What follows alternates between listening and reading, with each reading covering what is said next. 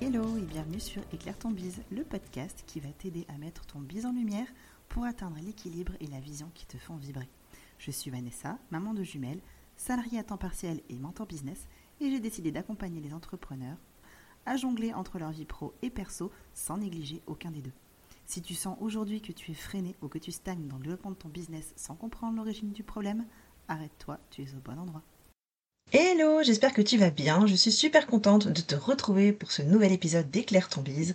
Avant de continuer cet épisode, je vais faire une petite, euh, un petit aparté pour te dire que le 29 septembre, j'organise un atelier sur le client idéal. Donc si tu cherches à créer ton client idéal, si tu vois que tu as un peu des problèmes pour le faire, etc., et que tu voudrais être guidé lors d'un atelier, par mois, j'ai mis euh, des places à disposition. Tu peux retrouver le lien dans la description de l'épisode.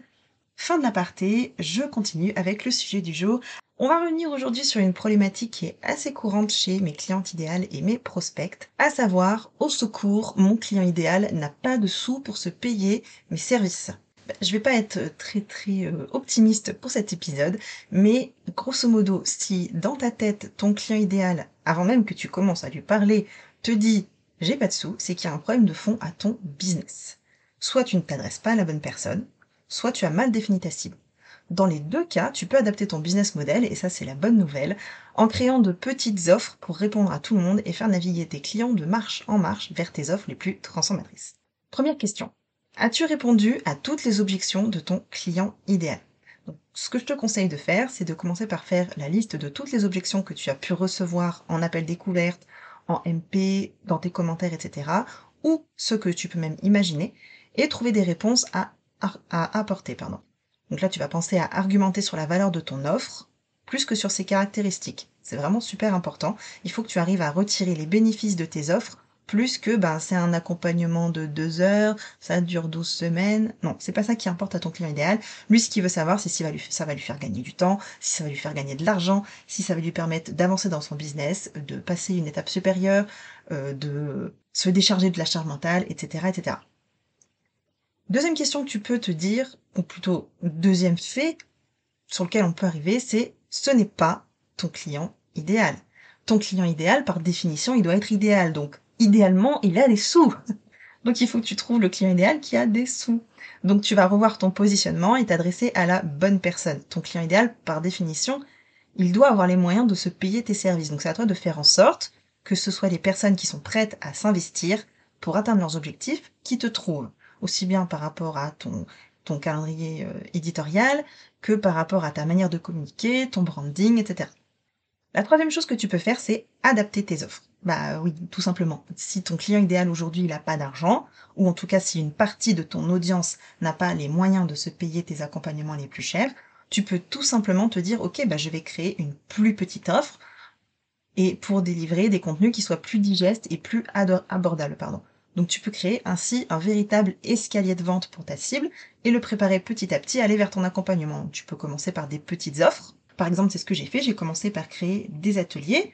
En voyant que le format d'atelier plaisait beaucoup et notamment la dernière partie qui est la partie un peu de questions-réponses en live où j'accompagne mes clientes par rapport à leurs problématiques à l'instant T, je leur réponds, je leur donne des pistes d'action, etc. Ça m'a donné l'envie de créer des sessions individuelles basées sur ce type de questions-réponses qui sont devenues mes sessions stratégiques.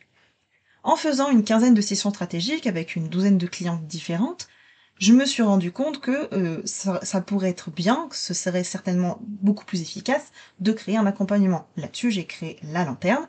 Et aujourd'hui, en voyant que la lanterne me prend beaucoup de temps et que je pourrais accompagner beaucoup plus de monde en faisant un accompagnement de groupe, je suis en train de créer les étincelles.